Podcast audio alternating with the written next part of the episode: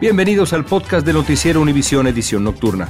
Aquí escucharás todas las noticias que necesitas saber para estar informado de los hechos más importantes día con día. Es 8 de agosto, estas son las noticias principales.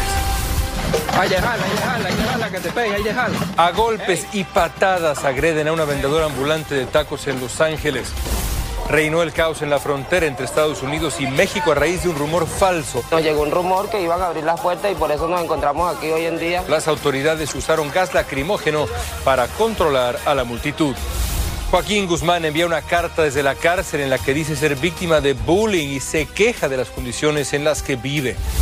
Y podría el Lamborghini Lozano seguir al mando de la selección mexicana rumbo al Mundial del 2026. Te lo contamos. Comienza la edición nocturna.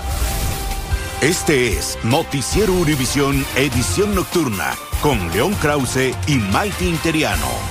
Muy buenas noches y gracias por acompañarnos. Comenzamos con una nueva agresión violenta a los vendedores ambulantes de Los Ángeles, León. Así es, en esta ocasión la víctima ha sido una joven madre hispana, vendedora de tacos que fue atacada con ira por una mujer que la emprendió contra ella a golpes, patadas y bueno, también ella y su puesto de comida, su pequeño puesto de comida allá en Los Ángeles. Increíble, Dulce Castellanos tiene todos los detalles y bueno, ahí están viendo el video de lo que ocurrió.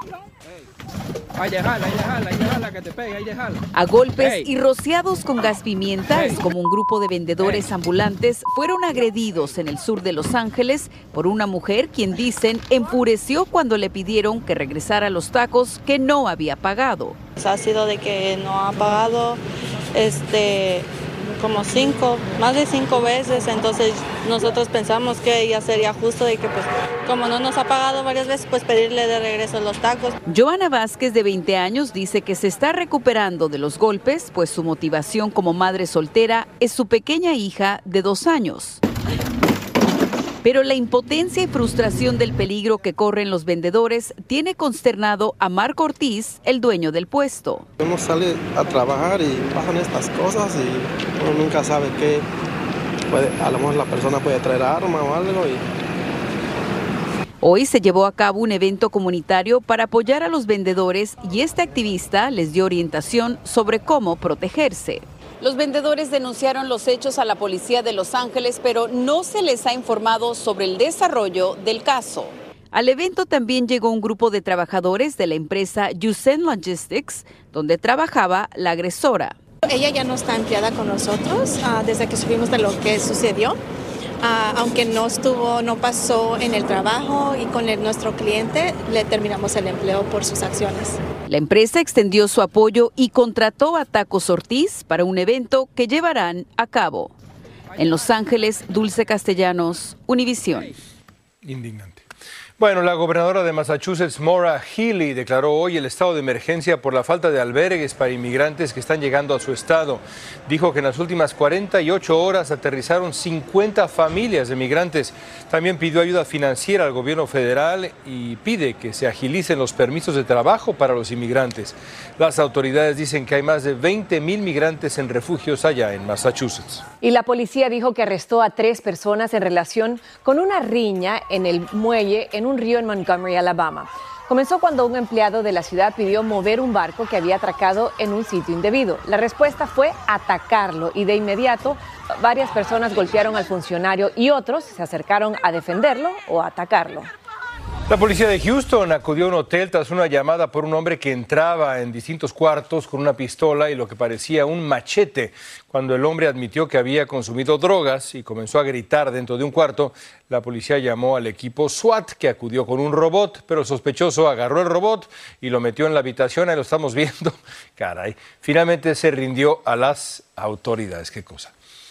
Más de 120 millones de personas han estado bajo el azote del mal tiempo en el sur y el este de Estados Unidos. En Massachusetts, las autoridades rescataron a personas que quedaron atrapadas en sus vehículos en medio de las inundaciones, además de lluvia y granizo. Las tormentas han provocado varios tornados, ráfagas de viento que superan 75 millas por hora. Cientos de miles de hogares quedaron sin electricidad desde ayer en la noche. Y la Corte Suprema votó hoy 5 a 4 para reactivar las restricciones que la administración Biden impuso a la venta de las llamadas armas fantasmas. Estas son armas de fuego que se compran por partes en Internet, se arman en la casa y no tienen número de serie. El gobierno exigió que los vendedores obtengan licencias, les pongan números de serie y comprueben los antecedentes de sus clientes. Los votantes de Ohio rechazaron hoy por gran mayoría la llamada cuestión 1 para modificar la constitución de su estado y optaron por dejar las normas electorales tal y como están hasta ahora.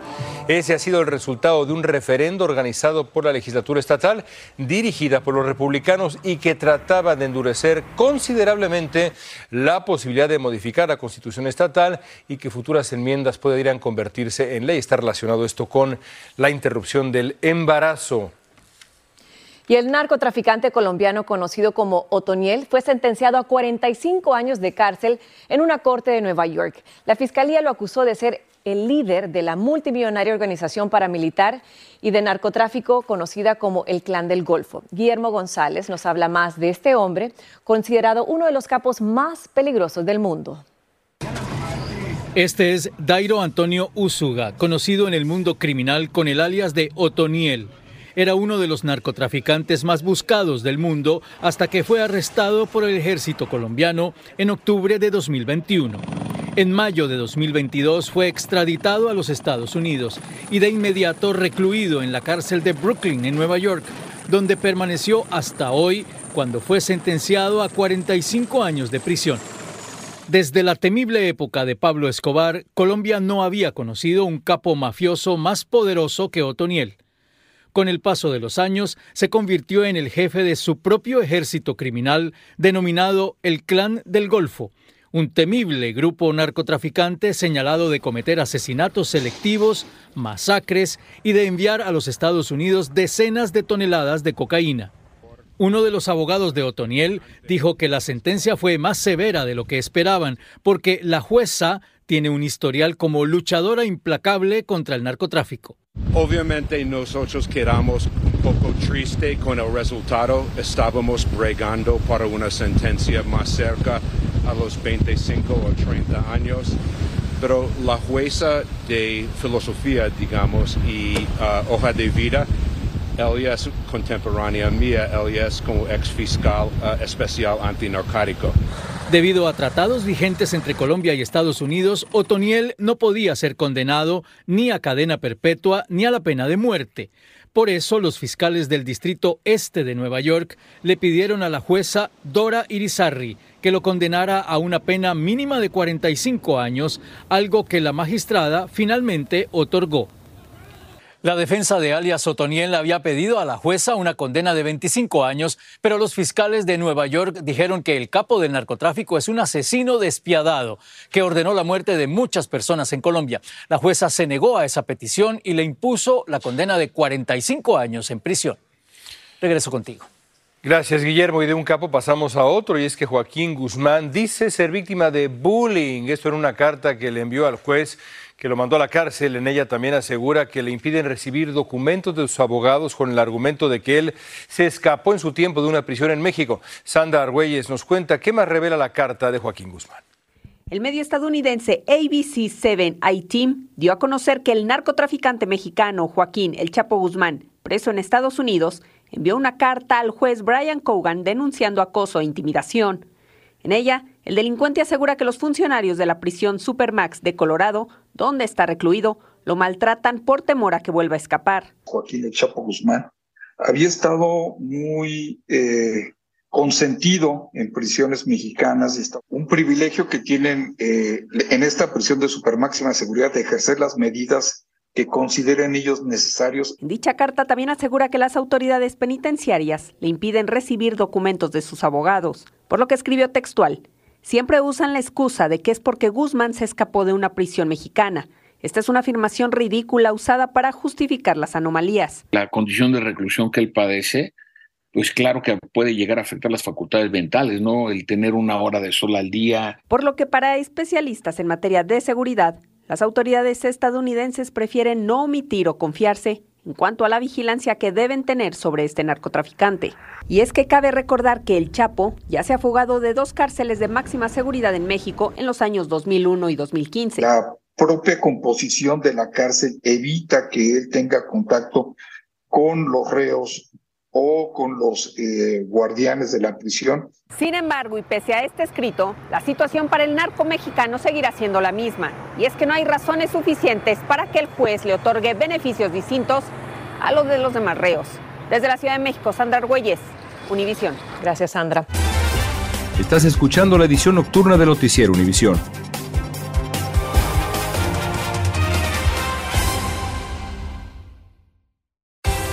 Continuamos con el podcast de la edición nocturna de Noticiero Univisión.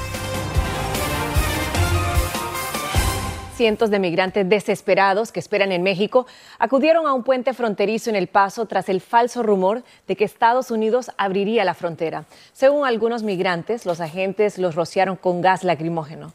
Salvador Durán nos tiene las imágenes y las reacciones. El caos reinó en la frontera con México cuando centenares de migrantes corrieron horrorizados después de que, supuestamente, los federales de Estados Unidos los rociaran con gas lacrimógeno.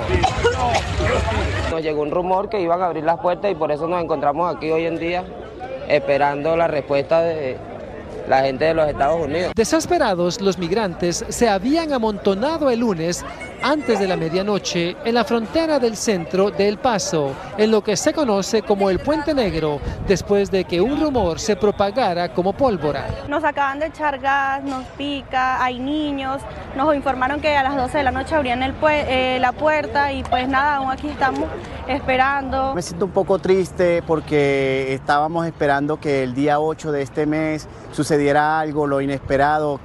De verdad le pedíamos a Dios de que nos abrieran las puertas. Nuestras fuentes informaron que parte del rumor se basó después de que Estados Unidos anunciara su plan de reunificación familiar para colombianos, guatemaltecos, hondureños y salvadoreños. En su desespero por cruzar, muchos creyeron erróneamente que era para todos. No tenemos la forma de, por lo menos yo, darle pañales a mi hijo, comida, de que comamos nosotros. Y muchos estamos así, no tenemos dónde dormir, dormimos en las calles y no soy yo, somos miles de migrantes. Lo que, lo que sí estamos claros es que el gobierno de Estados Unidos como el gobierno de México son los responsables de, este, de esta situación de violencia en contra de estos migrantes. Lo que está sucediendo, estas agresiones, eh, son no solo dañan a los migrantes, dañan a los niños, sino también son agresiones ilegales. En Los Ángeles, California, Salvador Durán, Univisión. Y en México se creó un movimiento de autodefensas para cuidar a choferes y usuarios del transporte público tras múltiples casos de secuestros, extorsiones y hasta homicidios. Este nuevo grupo ya comenzó sus rondas en el Estado de México y asegura que vigilan sin armas. Jessica Cermeño fue a buscarlos y nos informa. Los choferes se reunieron desde temprano en una de las salidas del norte de la capital mexicana. Los vigilantes iban uniformados con camisetas negras y gorras bicolores. Autodefensa, sí, extorsiones. Y algunos llevaban hasta palos. Por vivir lejos de la extorsión, lejos del secuestro, lejos de los homicidios, lejos del robo. Somos transportistas, muchos de los de aquí, Así comenzó a operar el grupo de autodefensas en el Estado de México, que busca defender a choferes y pasajeros de los constantes robos y las extorsiones en el transporte público, que han terminado en asesinatos y hasta incendios, como el de esta camioneta de un hombre de la tercera edad, lo que detonó todo. Es su fuente de trabajo y no les interesó. Eh, acudimos con la autoridad y no tuvimos respuesta. A eso nos, nos orilla el, el gobierno, las autoridades a que pues salga la gente también a defenderse. Los vigilantes ciudadanos comenzaron sus rondines sin armas y ya realizan revisiones sistemáticas de las unidades. Buenas tardes a todos, esperamos que tengan un buen viaje. ¿Cómo van todos? ¿Van bien? Buenas tardes, gracias. Es que el Estado de México concentra más de la mitad de los asaltos de todo el país. Y no solo aquí los choferes se juegan la vida. En Guerrero incendiaron otra unidad y mataron a tres hace unas horas. Este grupo asegura que durante los rondines sorpresa aquí en Coacalco participarán unos 500 vehículos particulares para proteger al transporte. Todos los días hay asaltos a cada hora, a cada momento, no, nunca está seguro en el transporte. Luego a veces hay policías que sí están coludidos con los asaltantes. En Coacalco, Estado de México, Jessica Cermeño, Univisión. Y según la encuesta del diario El Financiero ayer en México sobre los precandidatos presidenciales mexicanos, la senadora Xochil Gálvez lidera la encuesta con un 23% dentro del frente opositor, supera a Santiago Krill, quien tiene el 14%, el resto está, pues la verdad, ya rezagado hasta ahora. La gente aparentemente confía en que Xochil Gálvez es quien puede darle batalla a Morena, el partido del presidente López Obrador. Veamos. Pues sí, porque le están echando muchas ganas o sea, la están ayudando mucho a, a Xochitl. Entonces, pues sí, sería la que le daría pelea a Morena. Y es que lo más significativo es el avance que ha tenido Xochitl Gálvez en las últimas semanas contra los candidatos de Morena, ya que en la encuesta del 18 de julio, Xochitl Gálvez, la senadora, contaba con 30% por 41% de Claudia Sheinbaum, que parece será la candidata del partido de López Obrador. Para el 29 de julio, Xochitl Gálvez llega al 34% por 42% de Claudia Sheinbaum, acercándose a tan solo 8 puntos porcentuales, faltando casi un año para las elecciones presidenciales. Ahora, los los simpatizantes de Morena son optimistas de cara al futuro. Sí, siento que les está dando batalla un poco, pero pues es simplemente como para que nos demos pensando en que sí van al parejo, pero en realidad siento que despega más Claudia. Y volvemos a Estados Unidos, donde más de 11 mil trabajadores de Los Ángeles iniciaron esta madrugada un paro laboral de 24 horas que prácticamente paralizó la ciudad. Se trata de un evento histórico porque un paro así no ocurría desde 1980. La alcaldesa dijo estar dispuesta a negociar, ya que los trabajadores exigen mejoras en los sueldos y las condiciones laborales. Y por primera vez en la historia de la deuda de los estadounidenses en tarjetas de crédito superó el millón de billones de dólares en el segundo trimestre. Así lo informó el Banco de la Reserva Federal de Nueva York. Y además, según los analistas, la inflación es lo que está impulsando la deuda de las tarjetas de crédito y muchos estadounidenses en problemas financieros están recurriendo a sus cuentas de retiro 401k. La compañía Google comenzó el proceso de eliminación de las cuentas de usuarios que han estado inactivas desde hace menos dos años. Según Google, la medida es por motivos de seguridad, por ser vulnerables al spam, la eh, piratería y los hackers. También Google empezará a eliminarlas en diciembre, aunque previamente enviará varios mensajes de aviso a los usuarios antes de comenzar este proceso. Continuamos con el podcast de la edición nocturna de Noticiero Univisión. Y la alcaldesa de Tampa, Jane Castor, salió en su barco con su familia por los cayos de la Florida en busca de langostas, pero al final lo que pescó fue un paquete valorado en más de un millón de dólares. El bulto que hallaron flotando en el Atlántico contenía 70 libras de cocaína.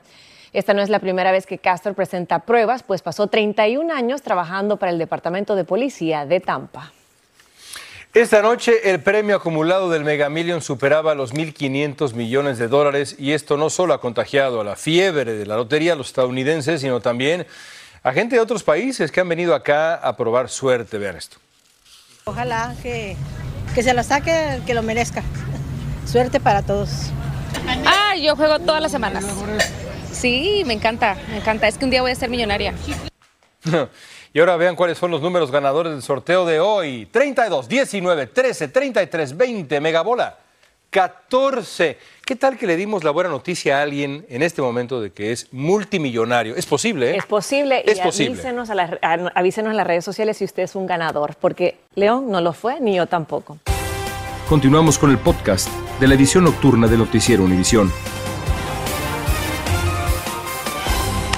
Y bueno, hablemos de fútbol porque según algunas fuertes eh, importantes, el entrenador Jaime Lozano va a seguir como técnico de la selección mexicana al menos hasta la Copa América del próximo año acá en Estados Unidos y es posible que así lo ratifiquen oficialmente pronto, luego de conquistar la Copa Oro 2023. Jimmy Lozano sería el elegido para conducir a la selección mexicana y aunque él quiere seguir hasta la Copa del Mundo del 26, todo va a depender evidentemente de su desempeño y los resultados. Yo creo que es una muy buena noticia. ¿Qué piensas? Yo creo que sí, ha traído mucha alegría a todos los mexicanos, sí, que así sea. Y bueno, terminamos con la última actualización de la NASA de la próxima misión a la órbita de la Luna. Los cuatro tripulantes de la misión Artemis 2, que despegará en noviembre del año que viene, recibieron más información e incluso pudieron ver más de cerca la nave espacial. Vamos a seguir muy de cerca esta misión maravillosa. Amigos, gracias por con nosotros, siempre un gusto. Regresamos el día de mañana. Gracias, Maite. Que descansen, gracias a ti. Buenas noches.